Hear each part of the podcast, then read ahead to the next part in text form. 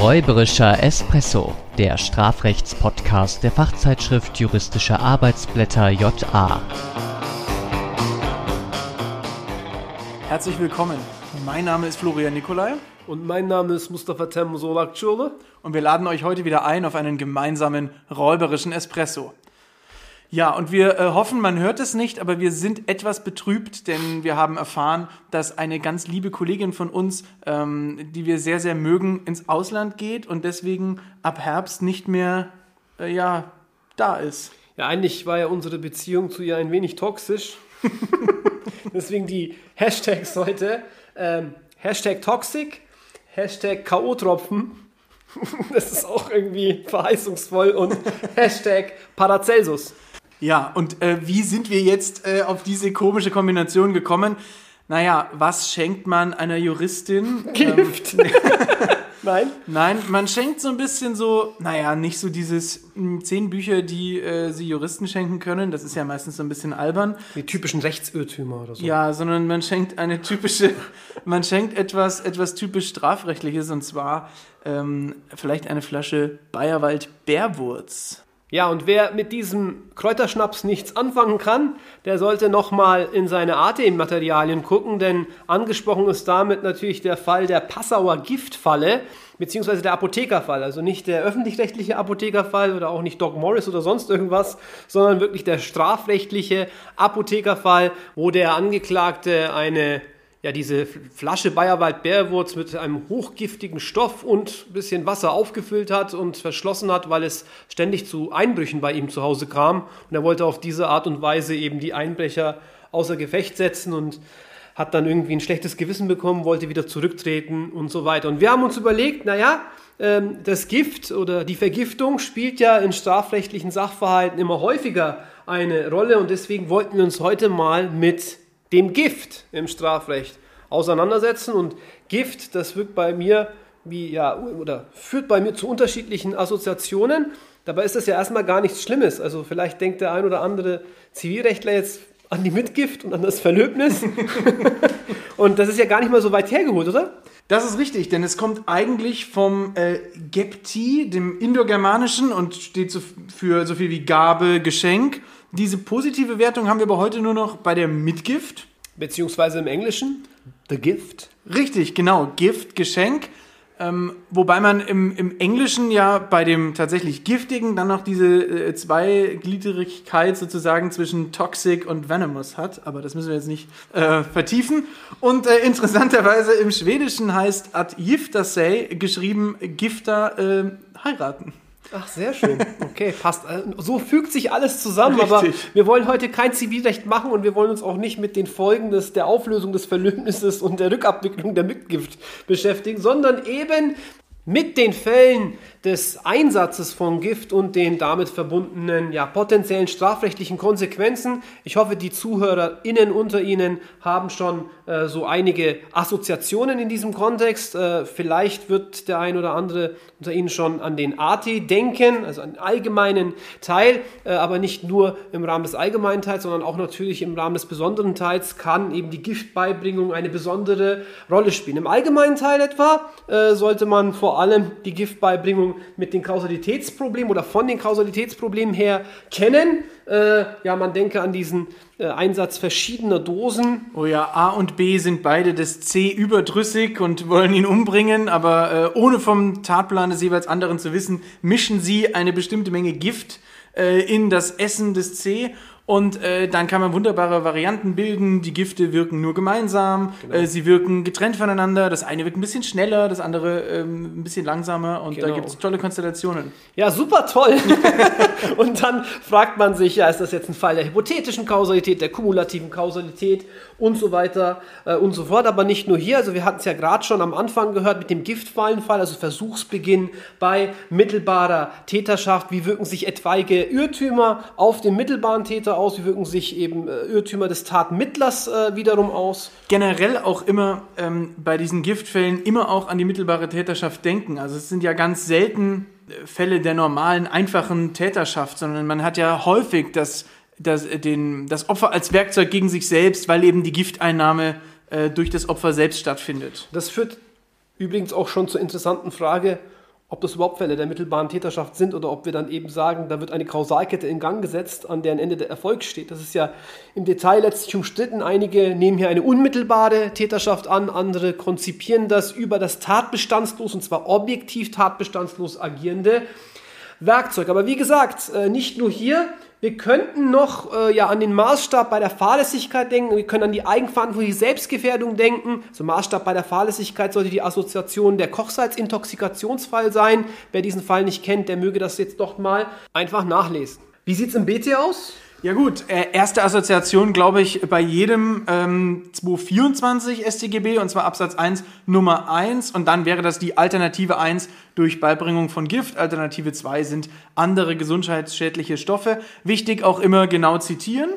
Ähm, ist in der Klausur ganz wichtig. Ansonsten haben wir dann natürlich auch noch äh, wunderbare andere Normen. Zum Beispiel eben in Paragraph 314 StGB das ist die gemeingefährliche Vergiftung oder Paragraph 326 StGB, unerlaubter Umgang mit Abfällen. Auch da taucht der Giftbegriff auf. Man muss natürlich immer schauen, dass dieser Begriff je nach Telos der Norm, je nach äh, Schutzrichtung, Rechtsgut ähm, von Norm zu Norm unterschiedlich auszulegen sein kann. Also der Giftbegriff in 224 wird wohl nicht deckungsgleich sein mit dem im unerlaubten Umgang mit Abfällen 326 StGB.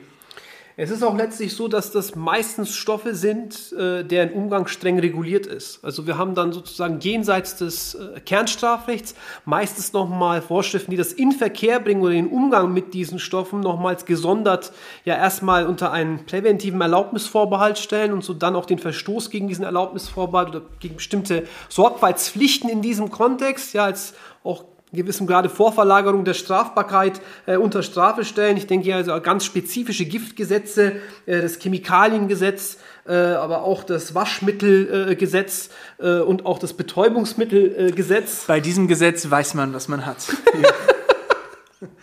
genau. Und schließlich vielleicht noch das AMG. Hier mag der ein oder andere von Ihnen an eine äh, bekannte Automarke denken, aber gemeint ist die nicht, sondern ähm, es handelt sich dabei um das Arzneimittelgesetz. Und jetzt könnte man natürlich sagen, hä, Moment mal, Arzneimittel, die äh, sind doch sozusagen förderlich für die Gesundheit und die sollen doch irgendwie dem äh, physiologischen Funktionen zuträglich sein. Äh, wo sind das bitte schön Gifte? Aber wie schon Theophrastus Bombast von Hohenheim zu sagen pflegte. Äh, das ist doch Paracelsus, oder? Ja, genau, ja, das ah. ist Paracelsus. Mhm. Äh, alle Dinge sind Gift.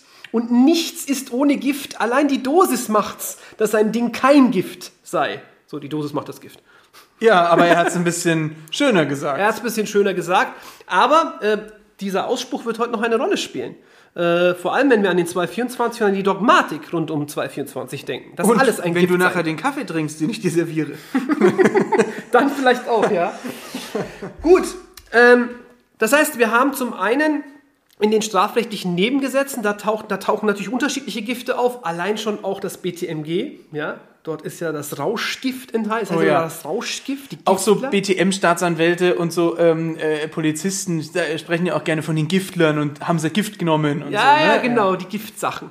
Äh, übrigens, das ist mir wirklich passiert. Also ich wurde mal äh, angehalten, das ist aber sozusagen vor dem äh, Jurastudium, äh, kurz nachdem ich meinen Führerschein erhalten habe. Mit 20 hat mich eben ein äh, Polizist angehalten, das für eine allgemeine Verkehrskontrolle. Und meine Augen waren wohl rot unterlaufen, aber ich hatte eigentlich nichts genommen genommen. Und er hat mich gefragt, haben Sie Gift genommen? Und ich so, hä? Warum sollte ich Gift nehmen? Ich habe es wirklich nicht verstanden, also was er von mir will. Also, warum soll ich Gift nehmen? Das ist doch schädlich. Man nimmt kein Gift und dann fährt man doch ja auch noch Auto. Und später habe ich dann verstanden, dass er eben Rauschgift meinte. Gut, und wir können uns ja mal äh, detaillierter anschauen, wie das in der Klausur vorkommen kann. Ich glaube, die Studierenden ähm, freuen sich bestimmt, wenn wir Ihnen da vielleicht so ein bisschen mal so eine Leitlinie geben, wo das vorkommen kann. Wir können ja mal einen schönen Fall bilden, oder? Ja, nehmen wir doch einen ja, normalen Fall der Vergiftung, der vielleicht ja auch praxisnah ist, wie er uns sozusagen auch als Staatsanwalt oder Staatsanwältin begegnen kann und äh, dem wir dann uns widmen müssten. Genau. Ähm, und leider passieren die Fälle immer wieder. Ne? Also, aber wir, wir bilden mal diesen Fall, dass A, äh, die Person A, Person B auf einen gemeinsamen Cocktail in einer angesagten Bar oder vielleicht sogar in einem angesagten Tanzlokal einlädt. Und in einem unbemerkten Moment mischt er A, ihr, der B, Rohypnol, besser bekannt als sogenannte K.O.-Tropfen, in ihren Mai Tai. Sie hat einen ordentlichen Durst und kippt den Drink auf Ex weg. Ähm, und äh, Ja, nur mal vielleicht zur Klarstellung, Rohypnol auch ein Betäubungsmittel. Äh, Das ist der ja, Handelsname. Der Wirkstoff, der dahinter steckt, ist Flunitrazepam, ein Schlafmittel, das eben in Kombination mit Alkohol oder eben auch sonstigen Opioiden auch mal zu einer Am- Amnesie führen kann, also zu Gedächtnislücken führen kann. Daher hat eben auch dieses äh, Rohypnol, Schrägstrich Flunitrazepam, den Ruf einer Date-Rape-Droge, wobei ich sagen muss, dieser Begriff ist schon ein bisschen komisch, weil das das Ganze so ein wenig verharmlost. Ja. Aber jedenfalls scheint das eben, das wurde auch mal immer wieder diskutiert, das noch strenger zu regulieren, weil diese Fälle besonders äh, ja, häufig bekannt wurden bei äh, Staatsanwaltschaften. Hat man bei dem Rohypnol auch dieses Nachweisproblem, wie man das zum Beispiel bei diesen, ähm, äh, diesen GHB-Fällen hat? Letztlich ja, also auch da wird es natürlich schwierig äh, infolge der Vermischung eben mit dem Alkohol und so weiter. Und da sind wir übrigens auch schon bei einem dogmatischen Problem, das können wir gleich nochmal ansprechen. Aber wenn man jetzt eben nach der Strafbarkeit des A fragen würde, und es käme jetzt nicht zu besonders gravierenden ja, Folgeschäden, also etwa ein Todeseintritt oder sonst irgendwas, sondern aber wir hätten trotzdem die Situation, dass die Person erst einmal bewusstlos wird.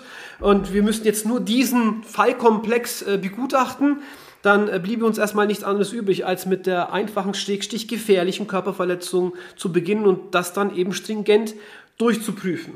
Naja, und das erste Problem taucht dann erstmal auf ähm, bei der Frage der Kausalität. Also da würde wohl zumindest in, in einer ähm, Klausurkonstellation was dazu stehen müssen. Also natürlich nimmt man vielleicht an, naja gut, äh, äh, das Rohypnol wird wohl ähm, dafür verantwortlich sein, dass die Person dann äh, ähm, das Bewusstsein verloren hat, in einen tiefen Schlaf äh, ähm, entronnen ist.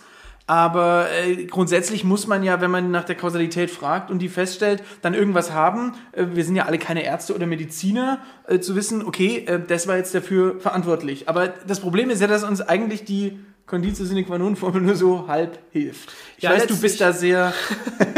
Also ich würde, ich würde äh, im ersten Schritt, ähm, das war jetzt für dich wahrscheinlich relativ selbstverständlich, zumindest noch mal kurz ähm, auf die Gesundheitsschädigung, körperliche Misshandlung, das natürlich definieren, denn das wären ja sozusagen Tathandlung und Taterfolg zugleich und dann würden wir auf die Kausalität übergehen. Ich war etwas vorschnell, das stimmt. Ja, also ähm, das ist aber erst auch das Klausurproblem. Und Ja. wenn man es eben beim, beim Klausurproblem dann, und wenn jetzt im Sachverhalt äh, drinsteht, das Rohypnol führt dazu das und so weiter, dann hätten wir kein Problem. Dann, dann können wir sagen, nach der Conditio sine qua non Formel hätte er ihr das Rohypnol nicht beigemischt, dann äh, wäre sie auch nicht bewusstlos geworden und Punkt. In der Praxis ist natürlich das Problem, dass die Conditio sine qua non Formel, die wir schön in den Klausuren immer anwenden, immer das voraussetzt, was durch sie ermittelt werden soll, nämlich, dass wir wissen, dass das irgendwie kausal war, dass ein Wirkungszusammenhang äh, besteht. Sonst könnten wir die Frage gar nicht aufwerfen. Ne? Sonst könnten wir die Frage nicht aufwerfen. Also, ähm, wenn beispielsweise irgendwie ein Sachverhalt drinstünde oder wenn eben der, die Staatsanwälte oder der Staatsanwalt zu dem Ergebnis kommt, ja, wirklich nachweisen können wir es nicht, dann können sie auch die Formel nicht äh, anwenden. Deswegen haben wir Naja, es immer. oder die Antwort auf die Formel ist dann, wir wissen eben nicht, ob der Erfolg entfiele. Genau, Ja, richtig. Also, und dementsprechend hätten wir dann womöglich sogar, das darf man ja im Ermittlungsverfahren nicht sagen, aber später dann im Hauptverfahren die Konstellation, in der eben infolge von Dub in dubio pro rio freigesprochen werden müsste, 261 äh, StPO. Äh, auf der anderen Seite äh, ist es letztlich so, dass wir das häufiger mal haben können, dass wir nicht 100% sicher sind. Wie hat das Ganze denn gewirkt, gerade bei diesem beim in Verkehr bringen von solchen gefährlichen Produkten? Man denke an den Holzschutzmittelfall, eine spezifisch wirtschaftsstrafrechtliche Problematik, äh, an den Ledersprayfall oder an äh, ja, das Inverkehrbringen gefährlicher Arzneimittel etc.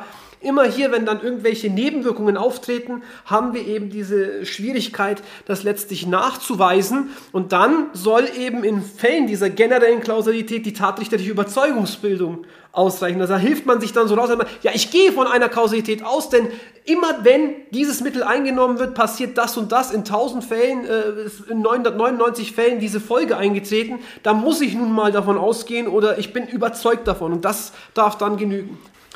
Wie gesagt, also äh, wenn wir, wenn wir äh, im Sachverhalt das nicht drinstehen hätten, hätten wir ein Problem, aber das will man von den Studierenden meistens nicht. Deswegen steht eindeutig der äh, Ursachen-Wirkungsbeziehungszusammenhang drin.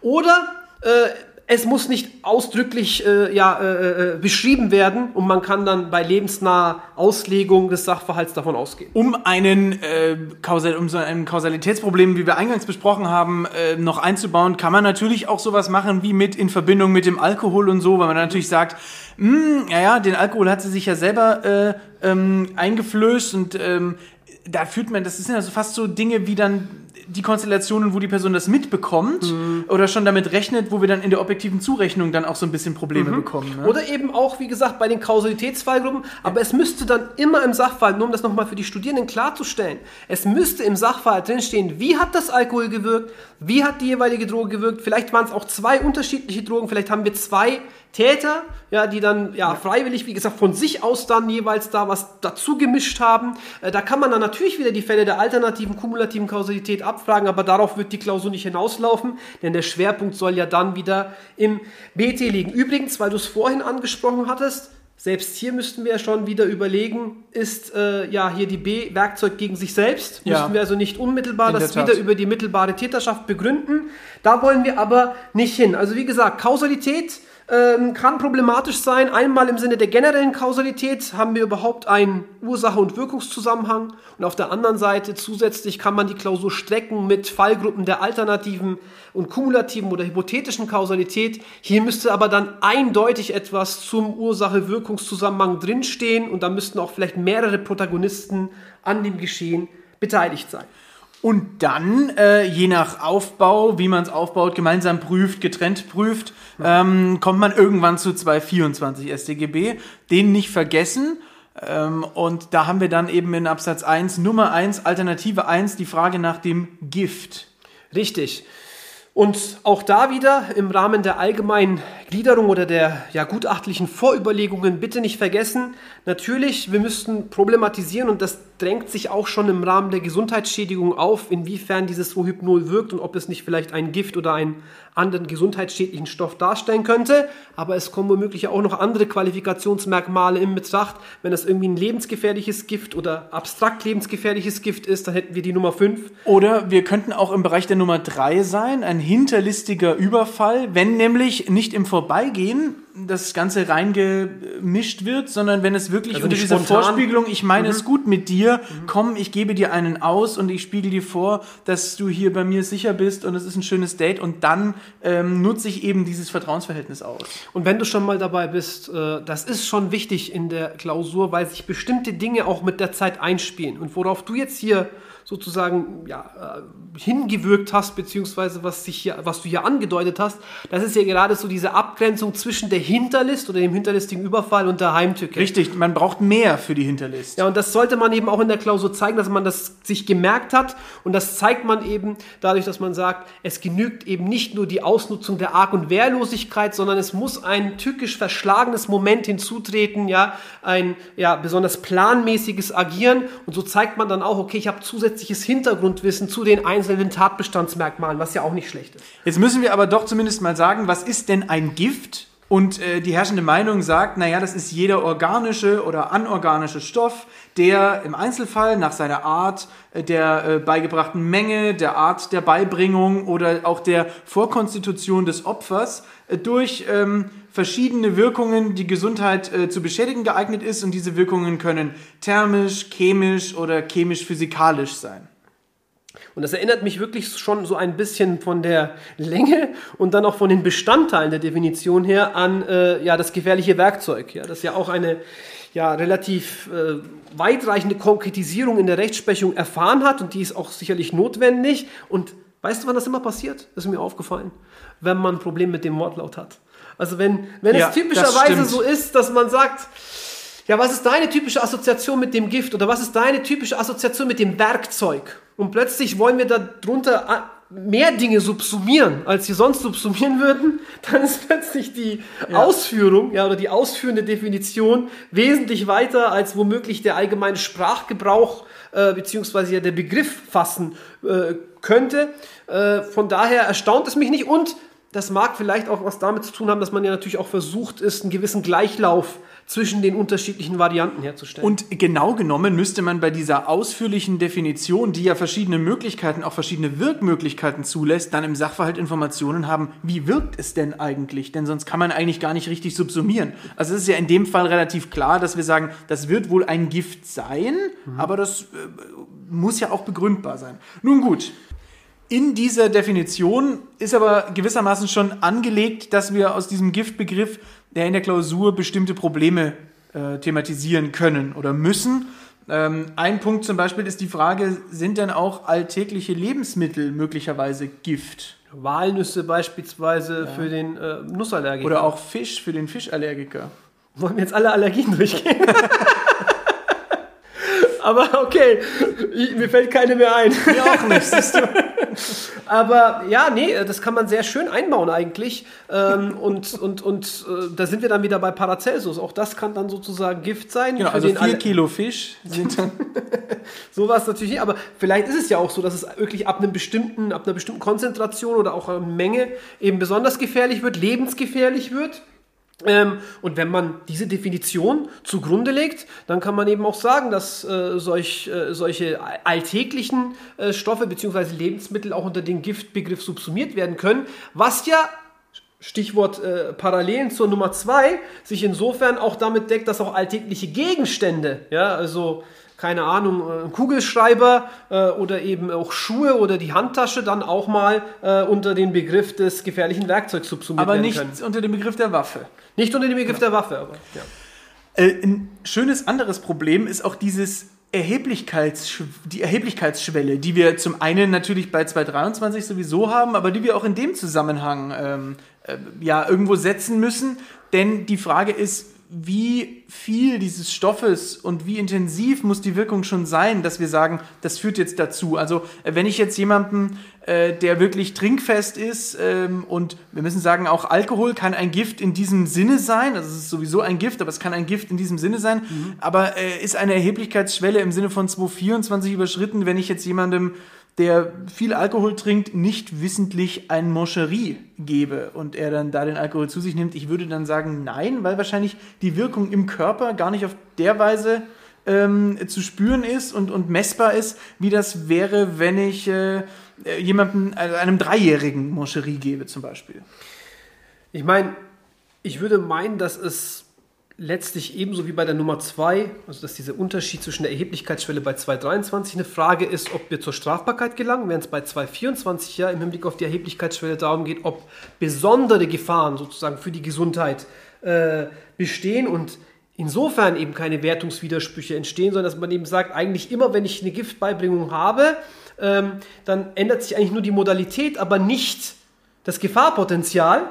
Äh, und dann hätte ich trotzdem über den 224. Und das würde schon dazu passen, wenn man sagt, 224 stellt eben die erhöhte Gefährlichkeit des Tuns unter Strafe. Insofern haut das dann schon hin. Genau, also deswegen. Insofern ist eben auch diese zusätzliche Erheblichkeitsschwelle oder das hinein, und zwar nur im Sinne einer Geeignetheit. Also es muss nicht so sein, dass wirklich diese erhöhte äh, Körperverletzung, also im Sinne eines ja besonders gravierenden pathologischen Zustands eintritt. Das brauchen wir nicht.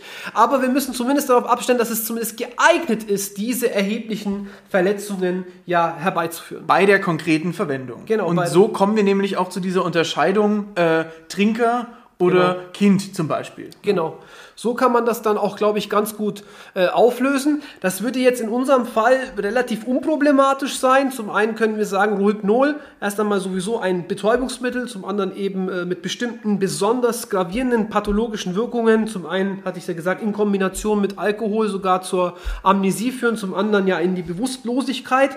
Das wäre übrigens etwas schon, was wir im Rahmen des pathologischen Zustands, also 223, problematisieren würden. Ähm, und schließlich würden wir dann eben sagen, das ist auch ein besonders gravierender, und wir wissen ja auch nicht, was dann mit der Person noch ja. zusätzlich passiert, wie sie womöglich reagieren könnte. Ähm, insofern hätten wir wohl auch äh, ja, die Überschreitung dieser Erheblichkeitsschwelle und könnten eine, ja, ein Gift erst einmal bejahen, sodass die letzte Stufe, die wir dann im Rahmen der Qualifikation zu prüfen hätten, noch, jedenfalls im objektiven Tatbestand, die Beibringung wäre. Ja. Hat man das Gift beigebracht? Wann hat man das? Naja, wenn das Gift mit dem Körper des Opfers derart verbunden wird, dass es dort eine gesundheitsschädliche Wirkung entfaltet. Das heißt, das kann dann auch sein, wenn ich etwas auf die Haut auftrage. Also ich dachte, das, das heißt, wenn man jemandem einfach äh, erklärt, was ein Gift ist. Dann hat man es beigebracht, ja. Verdummt. ja, aber ähm, ja, aber das, das heißt auch eine, eine bestimmte Salbe mhm. kann, also ich kann mich da erinnern, ähm, es gibt so durchblutungsfördernde Salben, die bei Verspannungen helfen sollen. Mhm. Die brennen wie die Hölle. Mhm. Also wenn du das irgendjemandem drauf machst, ich würde sofort 224 bejahen. Ja. Mhm. Ähm, und das, obwohl es erstmal eine positive Wirkung haben soll, erhöhte Durchblutung. Aber das geht natürlich mit, mit Brennen, mit, mit Kratzen äh, einher. Ja, ich meine, es gibt ja auch diese Fentanylpflaster, dazu, daran musste ja. ich jetzt gerade denken. Äh, also das äh, funktioniert schon, dass man das dann mit dem äh, ja, Körper des Opfers derart verbindet, dass der Wirkstoff seine gesundheitsschädliche Wirkung entfalten kann. Interessant vielleicht jetzt hier noch zum Schluss, ähm, das mit der Giftbeibringung. Das haben wir ja als Qualifikationsmerkmal nur beim 224.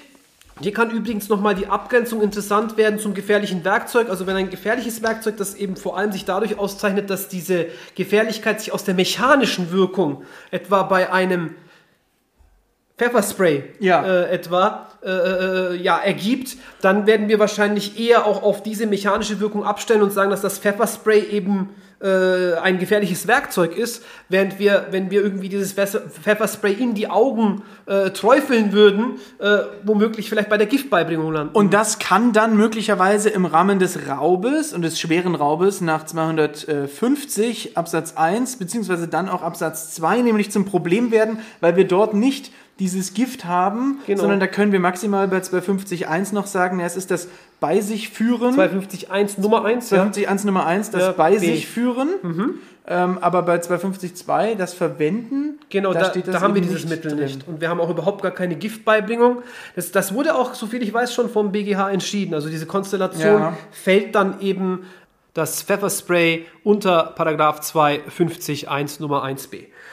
Ja, ähm, gut, und im subjektiven Tatbestand haben wir meistens keine Probleme, wenn der Täter sich über die genaue Wirkung eben im Klaren ist und auch weiß, dass da Schäden entstehen oder auch bei Lebensmitteln eben von dieser Allergie weiß oder sie zumindest ähm, im, im Sinne eines Todes Eventuales mit in seinen Vorsatz einbezieht. Genau, und in unserem Fall war es ja auch nicht anders. Also in unserem Rohypnol-Fall wollte er gerade auch die Bewusstlosigkeit und die damit verbundene, davon gehen wir jetzt mal aus, äh, Amnesie praktisch äh, hervorrufen oder hat das zumindest billigend in Kauf genommen. Von daher würden sich keine Probleme mehr ergeben. Von daher dann äh, Strafbarkeit wegen gefährlicher Körperverletzung. Übrigens, äh, wenn sie das nicht ausgetrunken hätte, dann hätten wir zumindest eine versuchte gefährliche Körperverletzung unmittelbarer Täterschaft, weil er das ja dann auch der Hand, aus der Hand lässt. Aber ich habe noch ein Schmankerl für dich. Ja, ich würde sagen, nämlich zum, zum Abschluss eine, ein Weiterspinnen dieses Falls. Ja. Ähm, und vor allem, da, das ist vielleicht auch so ein bisschen Denkanstoß dann. Äh, mhm. Da kann jeder dann mal sich überlegen, ob er die Person bestrafen wollen würde. Erzähl mal. Ja, ja, also das ist wohl ein Originalfall, der wurde mir so zugetragen. Ähm, die Konstellation war diejenige, dass äh, die Person, äh, die eben da das Opfer sein sollte, ursprünglich das bemerkt hat, dass hier was ins Getränk gemischt worden ist und dann in einem unbemerkten Moment, äh, weil das zweimal dasselbe Getränk ist, man konnte es auch nicht ersehen, das ist ja typischerweise, dass man irgendwie so ein Gin Tonic oder sowas mhm. nimmt, also so ein durchsichtiges Getränk. Und äh, sie hat dann die Getränke ausgetauscht und ja, hat dann mal äh, gewartet, dass er dann auch mal ein Schlückchen nimmt. Und ja, er muss das irgendwie vielleicht anhand des bitteren Geschmacks äh, vielleicht noch gemerkt haben, aber das hat schon scheinbar ausgereicht, um ihn dann auszunocken. Also er ist dann bewusstlos geworden. Ja. Der ursprüngliche Angreifer. Die Frage ist jetzt, wollen wir sie bestrafen? Natürlich ploppt bei uns sofort die Notwehr auf. Mhm. Äh, und wir haben sicherlich auch einen rechtswidrigen gegenwärtigen Angriff. Und äh, wir müssen uns auch nicht der schändlichen Flucht hingeben, ja, das schneidige Notwehrrecht. Aber äh, die Frage ist, ob es nicht ein milderes Mittel gibt, das den Angriff genauso gut beenden kann. Zum Beispiel das Getränk eben wegzuschütten, das Getränk einfach nicht zu trinken. Und deshalb wird dieser ja, gewissermaßen Gegenangriff eben nicht mehr vom Notwehrrecht gedeckt sein. Und das mag jetzt vielleicht dem einen oder anderen gegen den Strich gehen und man denkt sich, hey, der hat doch zuerst angefangen und hat da auch irgendwie äh, böse Absichten gehabt und sie hat sich letztlich nur gewehrt, aber wir haben ja soeben geprüft, ob sie sich gewehrt hat nach den Maßstäben der Notwehr und haben das im Ergebnis äh, verneint und alles, was darüber hinaus. Und man darf auch nicht vergessen, äh, das vielleicht nochmal, das hatten wir ja vorhin auch gesagt, es ist ja nicht so, dass er straflos davonkommt. Er macht sich ja wegen versuchter gefährlicher Körperverletzung strafbar, das haben wir gesehen und insofern ähm, kommen wir auch zu einem gerechten Ergebnis letztlich. Genau, denn Paragraph 32 StGB sagt ja auch nicht, naja, äh, wenn es dem ursprünglichen Täter recht geschieht, dann darf das Opfer sich wehren, sondern es muss eben diesen Angriff abwehren. Mit dem mildesten Mittel. Ja, bevor unsere Zuhörerinnen und Zuhörer jetzt noch giftig werden, machen, wir, machen wir mal die Creme, oder? Richtig.